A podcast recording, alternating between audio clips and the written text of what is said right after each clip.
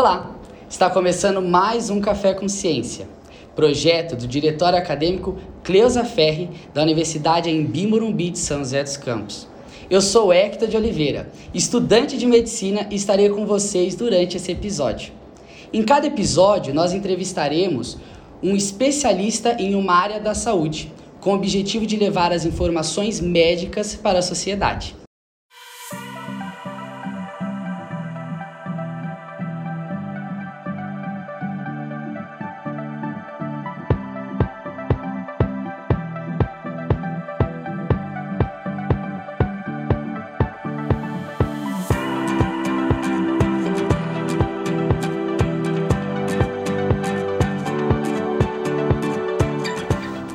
E hoje contamos com a presença ilustre da doutora Andréa Bettiati, graduada em Medicina pela Universidade de Mogi das Cruzes e pós-graduada em Ginecologia Obstétrica pelo Hospital Albert Sabin, em colposcopia pelo Instituto Brasileiro de Controle do Câncer, IBCC, e em ultrassonografia e atualmente ela atua como presidente do Conselho de Ética Médica do Hospital da Misericórdia Santa Casa de Jacareí. Doutora, é um prazer tê-la conosco. Boa noite, é um prazer estar aqui também com vocês e agradeço essa oportunidade, essa iniciativa de todos, da universidade, dos alunos, porque isso que vocês estão fazendo hoje e outras ocasiões, é muito importante para a vida acadêmica, para a vida universitária e para a própria medicina, né? A gente precisa, o médico precisa informar sempre, que é muito importante isso para o tratamento dos pacientes. Com certeza. E também hoje quem compõe essa mesa comigo é o graduando em medicina Nicolas Bettiati, que atualmente é membro da Liga de Oncologia Clínica e Cirúrgica da Universidade em Bimorumbi de São José dos Campos. É um prazer ter comigo hoje. É um prazer também, boa noite. É, nós do, da Liga de Onco, a gente é muito grato por estar tendo essa oportunidade de estar aqui, é, falando por, principalmente por conta da gente entender a seriedade do problema e principalmente do combate ao câncer de mama é, principalmente para as mulheres, sobretudo as mulheres telespectadoras que estão escutando, é, que querem ter esse autoconhecimento, esse conhecimento sobre o câncer de mama. Muito obrigado. Com certeza, nós que agradecemos. Bom, então, já que o tema central é câncer de mama, vamos começar o nosso bate-papo com a seguinte pergunta, doutora. O que é o câncer de mama? O câncer, é, de um modo geral, né, e não, não, não tem tanta diferença em ser o de mama há uma diferenciação celular. A, a célula, ela está em equilíbrio no nosso organismo. Ela tem todo o movimento para que ela se mantenha em equilíbrio, os sistemas e, e os órgãos. O que acontece é que começa a ter uma diferenciação celular. Né? Essa, essa célula diferente, ela começa a agir no nosso organismo de uma maneira diferente. E o tecido, ao invés de voltar ao que nós chamamos de normal ou anatômico, eu não gosto muito da palavra normal, mas do, da palavra padrão ou anatômico, ela se diferencia e acaba formando um tumor de células diferenciadas das originais. Basicamente, o câncer é, é isso, é a formação de células diferenciadas. E o câncer de mama seria a formação dessas células na mama? O tumor primário na mama né? A gente sempre fala de câncer é, de pâncreas, de colo, de mama, quando o tumor primário é onde se inicia. Em casos muito avançados, às vezes você não consegue, quando tem metástase, você não consegue diferenciar aonde foi que começou, né? Mas quando a gente consegue fazer essa diferenciação, daí você diz, é o câncer de mama quando inicia-se na mama. Doutora, para identificar esses tumores, é, quais são os principais exames assim que a mulher tem que fazer para estar tá identificando e estar tá, é, tratando? Ah, câncer é, de mama, a mulher, né, na sua rotina de, da, da ginecologia, a gente sempre diz que é importante que ela faça visita para o ginecologista é, pelo menos uma vez ao ano, né?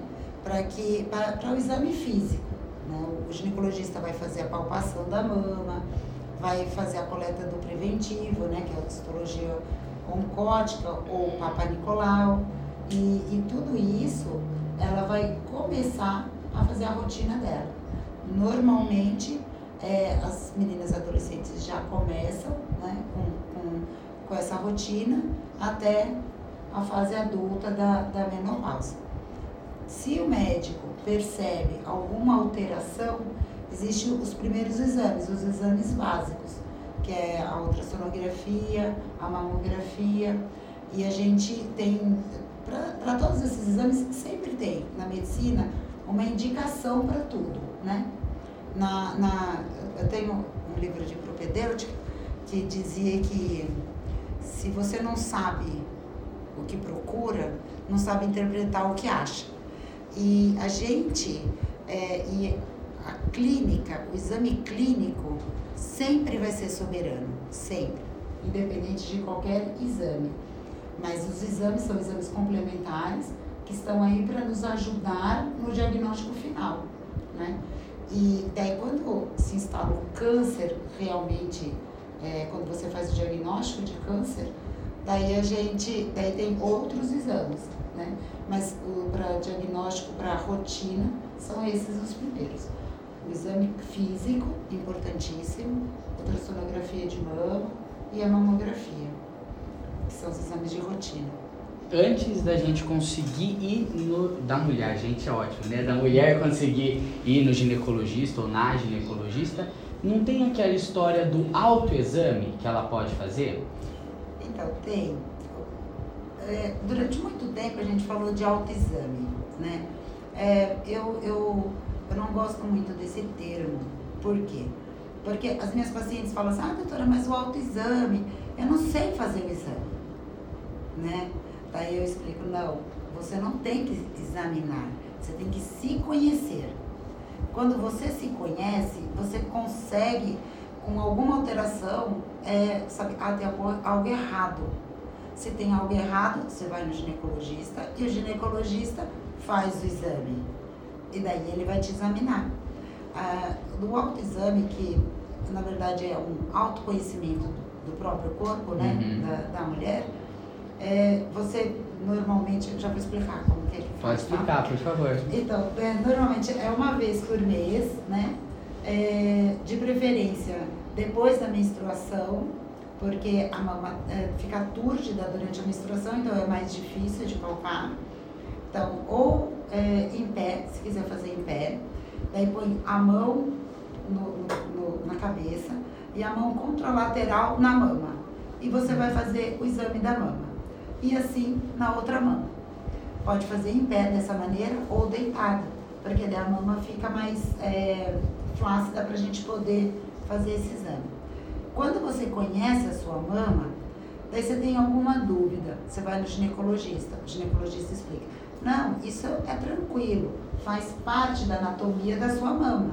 Tem algumas coisas que fazem parte da anatomia da mama e que não necessariamente é uma patologia, é uma doença. Aí, se você se conhecendo, quando aparece alguma alteração, daí você já logo fala, nossa, não era assim. Então eu vou no ginecologista. Isso é muito importante, é muito importante. Que a gente se conheça e que a gente possa procurar o, a orientação né, do, do especialista o mais rápido possível. É, esse autoconhecimento, muitas vezes também, é por origem genética, né? Porque o câncer, ele muitas vezes ele pode ser de origem genética. Então, é muito importante também, né, a mulher conhecer a família dela, ver se tem se para ela ver se tem alguma predisposição ao câncer. Então gera várias dúvidas. Uma das dúvidas é essa, se a mulher é, se a mulher ela tem sempre a predisposição ao câncer. E você saberia, é, por exemplo, é, como que como que se a mulher ela sempre vai ter uma predisposição ao câncer ou não? Como é que fica isso? Porque genética. às vezes ela pode ter alguma dúvida é, em relação a isso né? É, a gente tem é, algumas mutações genéticas que realmente passam uhum. pra, de pai para filho. Não quer dizer necessariamente que quem tem essa mutação vai desenvolver o câncer. A gente sabe também que tem alguns fatores de risco, né? É, hábitos é, alimentares, é, algum, é, algumas é, alterações na reprodução, algumas, na verdade, é, umas características né, da mulher em relação à reprodução, que a gente pode conversar sobre isso, é fator de risco. Então, não necessariamente a mutação genética vai dizer que aquela mulher vai ter o câncer, tá? Uhum. Mas algumas mulheres que, por exemplo, têm algum câncer também pode ser, o câncer de mama também pode ser masculino. É 1%, é muito pouco da população, mas pode acontecer. Então, se ela tem alguma, é, algum fator de risco hereditário muito característico, daí a gente faz o perfil multigênico, que a gente vai ver alguns genes que mudam com, com, o, com, com câncer de mama, com essa história familiar. Então a gente tem o gene que pode mudar, que é o BRCA1 e 2, são os dois.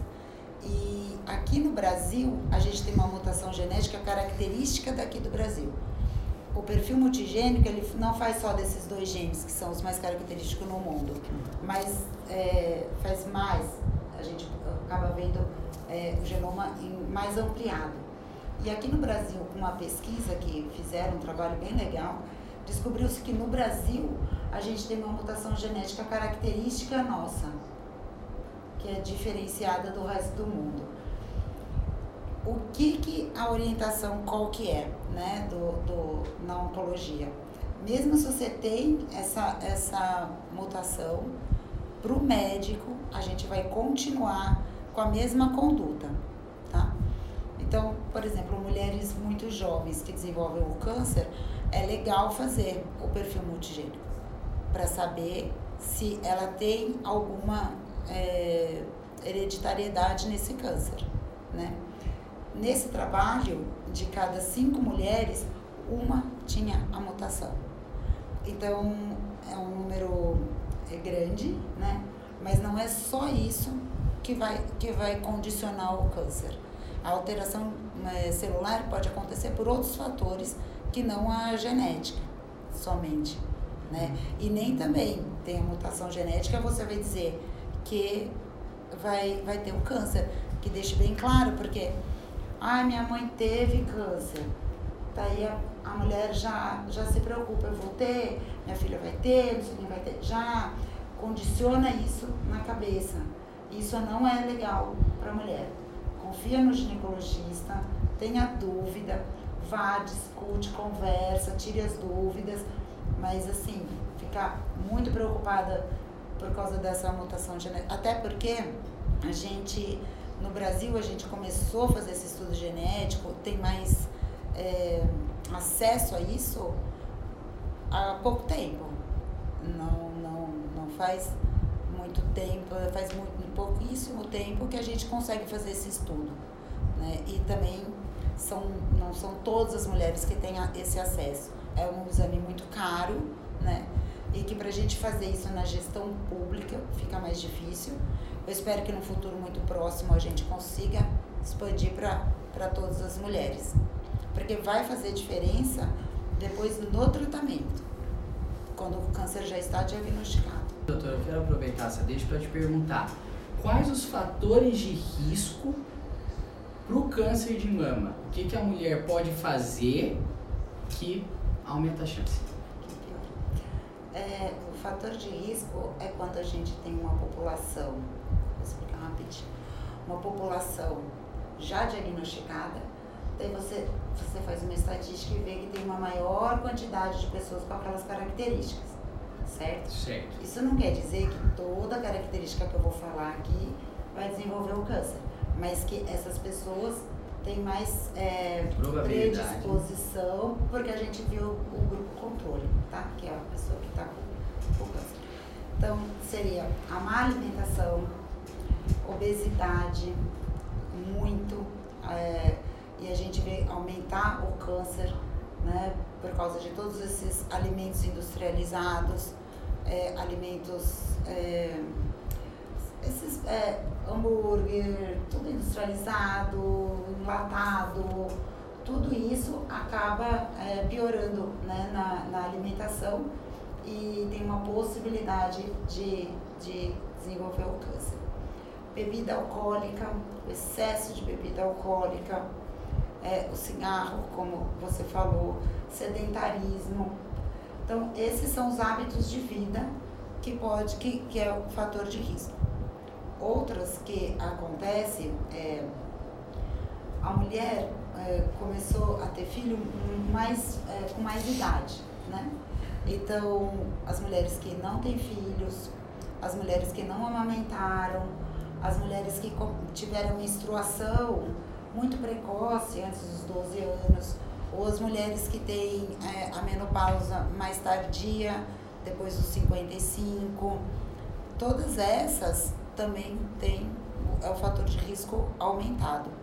E história familiar, que é o que a gente estava conversando sobre o gene, né, a alteração genética, e história de câncer de mama, câncer de ovário, são, são alguns fatores de risco que você já fica mais atento para aquela paciente, para que a gente possa fazer um diagnóstico precoce antes do, antes do, do início do câncer invasivo e tudo mais. Eu vi que a amamentação não é um fator de risco, então a mulher que amamenta tem mais chance de ter, não é? Um Na fator. verdade, quem amamenta é um fator protetivo. Olha só. É uma, é uma proteção, né? O, o aleitamento materno, ele é bom em, tudo. É, para evitar a obesidade infantil, pra, é um fator de proteção para o câncer de mama. Então, é, são, são, são fatores de proteção, né? E gestação mais, uma idade mais avançada, após os 30 anos. Né? Então, é tudo que começa o ciclo estrógeno-progesterona há mais tempo. Anticoncepção também, oral muito prolongada, ininterrupta, que não para. Então, são Pró prótese de, de, de silicone poderia ser um fator de risco? Ou para câncer, pra de, câncer mama, de mama? Não, não tem relação com câncer de mama a, a prótese tem, tem relação com outras patologias, mas não com câncer de mama. E reposição hormonal? A terapia de reposição hormonal? Sim. Então, o que a gente é, preconiza, você vai fazer a terapia de reposição hormonal, que na verdade a gente não fala mais terapia de reposição hormonal, é só reposição hormonal.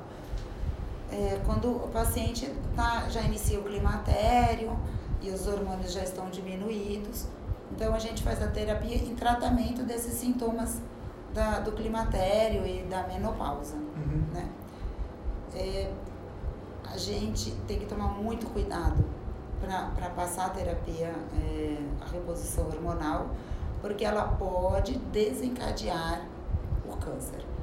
Mas também muito nas mulheres que já têm a predisposição. Não são todas as mulheres que vão ter vão fazer a terapia hormonal que vai desenvolver o câncer. Né? A gente precisa também tomar cuidado em certos, se falar alguns chavões assim, que daí, uhum. como se radicalizar, e a medicina não é radicalizada. Mulher, como eu falei, que faz a rotina anual, que se cuida, que está relacionada com o bem-estar dela, né? É, e ela faz a, a terapia, a reposição hormonal, tranquilo, né? Está com acompanhamento com o ginecologista. É sempre com uma indicação médica, né? E com acompanhamento, com acompanhamento médico. Vamos voltar um pouquinho, agora lembrei de uma questão importante. Então é o seguinte, doutora, a gente estava falando da importância de se autoconhecer, né? Que o autoexame, na verdade, é um autoconhecimento da mulher com ela mesma. Então, Passou no ginecologista agora no começo do ano, o ginecologista palpou, tava tudo bem. Que, e aí, mas sei lá, o ano foi passando, ela foi sentindo uma dor, um desconforto. Quais são os sintomas que indicam que a mulher deve voltar a procurar essa assistência médica? Então, basicamente, é, é o nódulo mamário, né? A, ela, ela, ela vem, a maioria do, do, das pacientes que vêm no ginecologista, ela vem, ah, eu tô sentindo um caroço, tô sentindo uma bolinha, né? Então é o nódulo mamário. É, o nódulo do câncer, ele é um nódulo mais fixo, é mais endurecido e geralmente é indolor, tá? É, o que a gente pode observar também é na pele da mama, né? Tem um abaulamento, uma retração, isso também pode indicar. Então é legal da mulher não só fazer, né, o, o esse, esse, esse, ter esse hábito de, de se tocar, mas também se olhar no espelho, tá? Então, ela se olhando no espelho, as mamas, tanto com os braços para baixo como os braços para cima, as mamas têm que estar é, simétricas, né? Mais ou menos da, é, iguais, e a pele também tem que ser clara. Então, se tiver algum vermelhidão ou inversão do mamilo, que o mamilo ele entra para dentro, entra assim, a inversão mamilar, então também é um, um indício de, de, de câncer. É, secreção do mamilo, às vezes clara, na maioria das vezes sanguinolenta. Então, são todas essas características. É, algum nódulo na axila também, né, que pode um, ser um linfonodo característico de, de CA no pescoço. Lembrando que as viroses, as infecções, pode ter uma mastite, que é uma infecçãozinha, e não necessariamente ser o câncer, mas a gente precisa estar atento a qualquer alteração. Passou no ginecologista semana passada, ah, essa semana está alterado. Vai lá no posto de saúde, vai lá no consultório do seu ginecologista, fala, olha, vi uma alteração. E, e daí para reexaminar, para reavaliar. Pode ser só um cisto, pode ser um nódulo que a gente chama de benigno, uhum. pode ser uma infecçãozinha só, que o tratamento às vezes é, é clínico. Entendi. Para fazer esses exames, qual a idade que é indicada mais ou menos para a mulher começar a fazer os exames de diagnóstico? Então, gente, até os 40 anos, a gente faz a ultrassonografia pela característica da glândula mamária. A, até os 40, 50 anos, assim, a mama é mais densa. Então, a mamografia, ela não é um bom diagnóstico para a mama que é mais densa. Depois, ela, a mama começa a ter uma lipossubstituição. Ela deixa essa densidade, essa densidade é, vai diminuindo né? E daí a mama fica. O, a, mamografia é como um exame de raio-x, né? Então, é, ela consegue passar melhor né, na, na mama lipossubstituída. E daí consegue fazer melhores diagnósticos. Então, teoricamente, a ultrassonografia numa fase mais jovem e a mamografia numa fase mais, numa idade mais avançada não se tem consenso em relação à idade, tá? Aqui no Brasil é de 50 a 69 anos. É, se diz, né, o Ministério da Saúde diz que antes de 50 anos, por causa dessa densidade e tudo, você tem que acabar complementando com a ultrassonografia e depois também não é um exame que seja é, totalmente viável. E a gente fala também em saúde pública, né? A gente tem que pensar que a gente vai fazer esses exames, todos os exames, todas as consultas na, na população feminina brasileira. Então, Sim. tudo isso é, a gente tem que pensar numa, em, em gestão pública. Como que você vai oferecer isso né, para um país como o Brasil? Mas, teoricamente, é isso. Até os, os 40 anos, a, a ultrassonografia e dos 50 aos 69 a mamografia. Claro que você pode pedir mamografia com 30, 30 anos, se necessário for, beleza? Uhum. Porque se tem um histórico ou tem um câncer prévio, Então você faz, pode pedir, não é que você não pode fazer.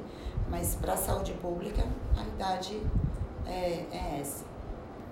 E o câncer de mama ele é uma coisa no Brasil muito frequente, doutor? É, a incidência de câncer no Brasil, no mundo, é, é, mais ou menos a mesma, a mesma incidência, né? Porque, primeiro que pode ser é, um hábito feminino, as mulheres também estão tendo filhos é, com mais idade no mundo inteiro, amamentação, tudo isso. É, há um tempo atrás, o, acho que era o Ninho que fez uma propaganda, né? Leite Ninho. Eles falavam que era melhor o, o leite né, industrializado do que leite materno, que era fraco. Daí percebeu-se essa, essa, esse equívoco imenso e daí começaram a vir todos nos leites, que é até seis meses de idade é o leite materno. Mas teve que fazer uma propaganda em relação a isso, para retomar o, a amamentação. Então, é, é um hábito feminino mundial. O câncer de mama é, é o segundo mais acometido, né, é, entre as mulheres.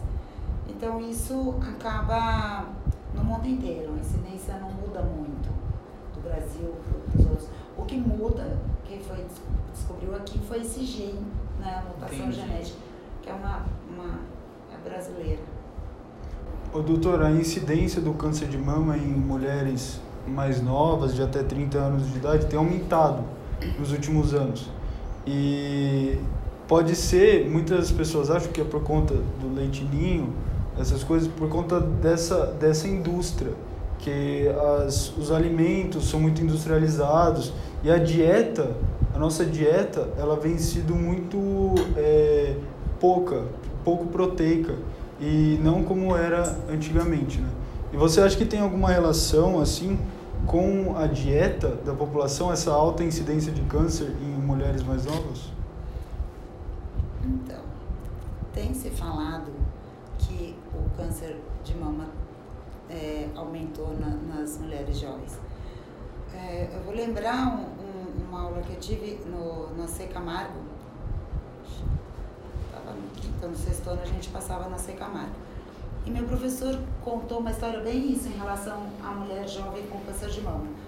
Tinha uma moça é, no interior, no, no Mato Grosso, bem interior lá, e ela se casou. E no, no, na noite de núpcias, o marido dela falou, nossa, mas o que é isso? Ela tinha um tumor na mão. E que ela nunca conversou isso. Nunca falou. E ele fez a viagem, falou, não, vou te levar. E trouxe lá para Ser Camargo. E daí meu professor, né, é, da época, é, comentando sobre isso e tratando a, a moça. Uma moça também era jovem, entende? Então, o câncer de mama em jovens é, também acontecia antes. Isso eu estou falando há 27 anos atrás. Porque antes era mais velado, né? Era mais, isso era mais escondido. Ela tinha, é, tinha-se uma, uma, uma vergonha muito grande, uma timidez muito grande, e isso acabava atrapalhando os diagnósticos também, né? O hábito feminino, por ter mudado, por estar muito relacionado aos fatores de risco, a mulher aumentou muito o excesso de bebida alcoólica, é, existe mais obesidade. Isso também pode influenci, influenciar, né? Mas, e a, e a hereditariedade, tudo isso. Mas não se existe nada científico que disse que a incidência aumentou, assim, ai, aumentou, entende? Não, não existe isso. Câncer de mama continua sendo, na maioria das vezes, de 55 anos para frente. E é, e é isso. Agora, claro, tem que continuar fazendo os exames de rotina. Não tem nada científico provando que o câncer de mama aumentou. É só que existe uma divulgação maior dessas, dessas meninas, né, dessas, dessas jovens. E, e como é mais, é, é mais é triste, né? O câncer de mama já é triste. Daí você vê uma, uma mulher de 30, 35 anos, então a sociedade inteira já se penaliza mais e com razão, sabe? Então não, não diz assim que aumentou, aumentou. É, a incidência do câncer em pessoas mais jovens muitas vezes é, é por conta da genética mesmo né, da pessoa. E você acredita que toda pessoa que tem uma predisposição genética, algum familiar é, conhecido que faleceu, foi a óbito por conta do câncer, tem que fazer o exame ou não necessariamente? Ou só quem tem sintoma? Ou são é, todos? A, a, a oncogenética, ela, é, principalmente nessas, nas pessoas mais jovens e que têm história familiar, fazer o, o exame com certeza. É, porque quando você faz o exame, você consegue diagnosticar que aquela é uma, uma, uma variante, uma mutação genética, você consegue fazer também a prevenção da família toda. Né?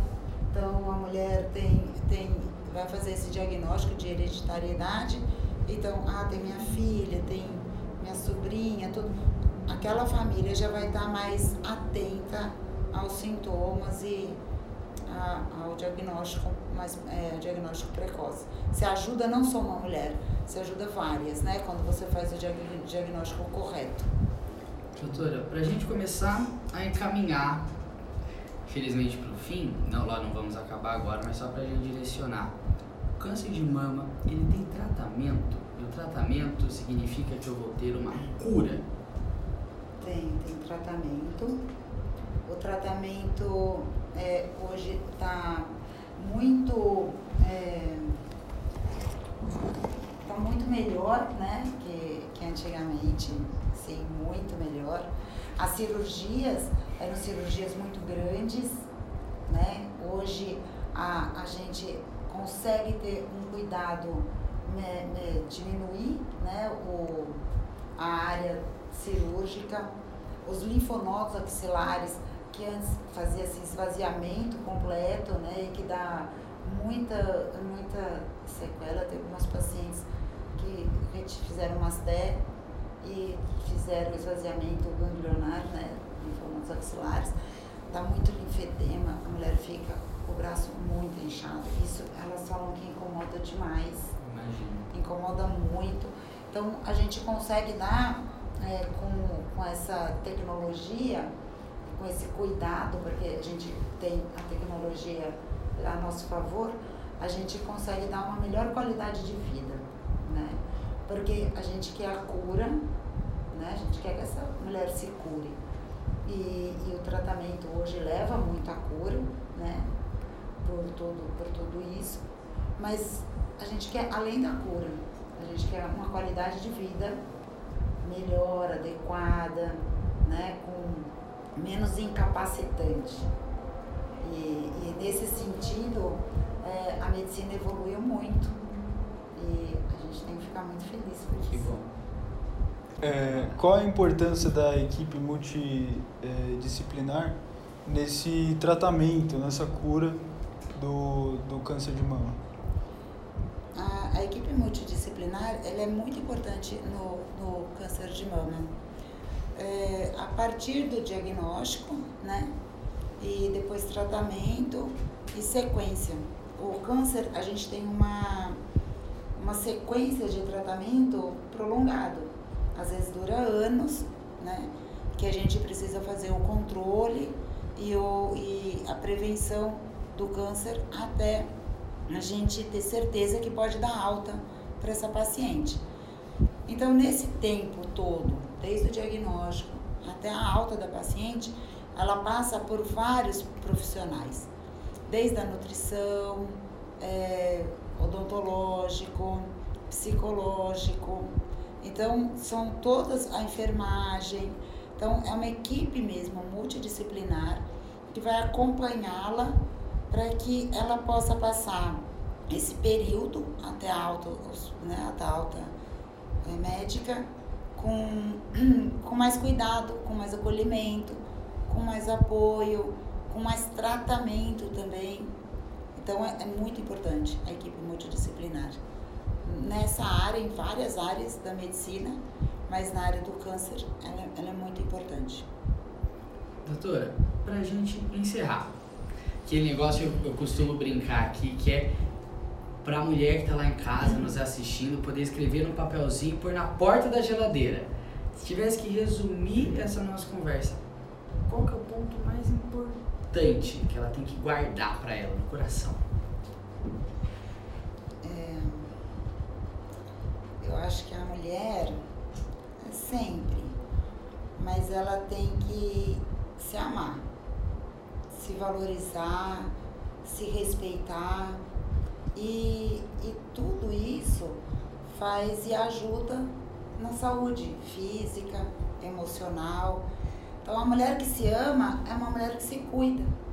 E quando ela se cuida e, e se ama, ela consegue cuidar e amar as outras pessoas, né? E, e é o que eu acho que é o mais importante. E a partir daí, a informação, o conhecimento do próprio corpo, ter confiança na equipe né, médica, no médico que ela tem, na médica que ela tem, no ginecologista, que é algo tão íntimo, né?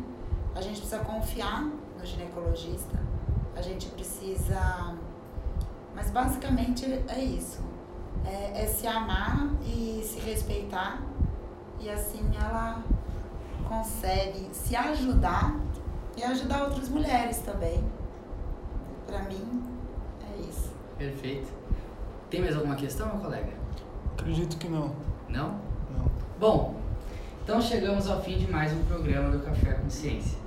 Queria agradecer imensamente a presença da doutora André aqui com a gente, a presença do Nicolas ajudando nessa mesa redonda aqui. Foi muito prazeroso estar com vocês. Eu que agradeço, foi muito bom, eu gostei muito. Que bom. Eu que agradeço pela oportunidade do diretório, em nome da, da Liga. Nós somos muito gratos pelo convite e principalmente porque a gente entende a seriedade e no combate ao câncer de mama. Então é muito importante a gente estar aqui conversando debatendo, e principalmente a telespectadora, para ela levar isso para casa. Bom, e agradecemos a vocês que nos acompanharam pelo YouTube e pelo Spotify. Para ficar por dentro de todas as novidades do Diretório Científico e dos próximos episódios do Café com Ciência, siga a gente, acompanhe a gente pelo Instagram, científico.dacf. Foi um prazer estar com vocês e até o próximo programa.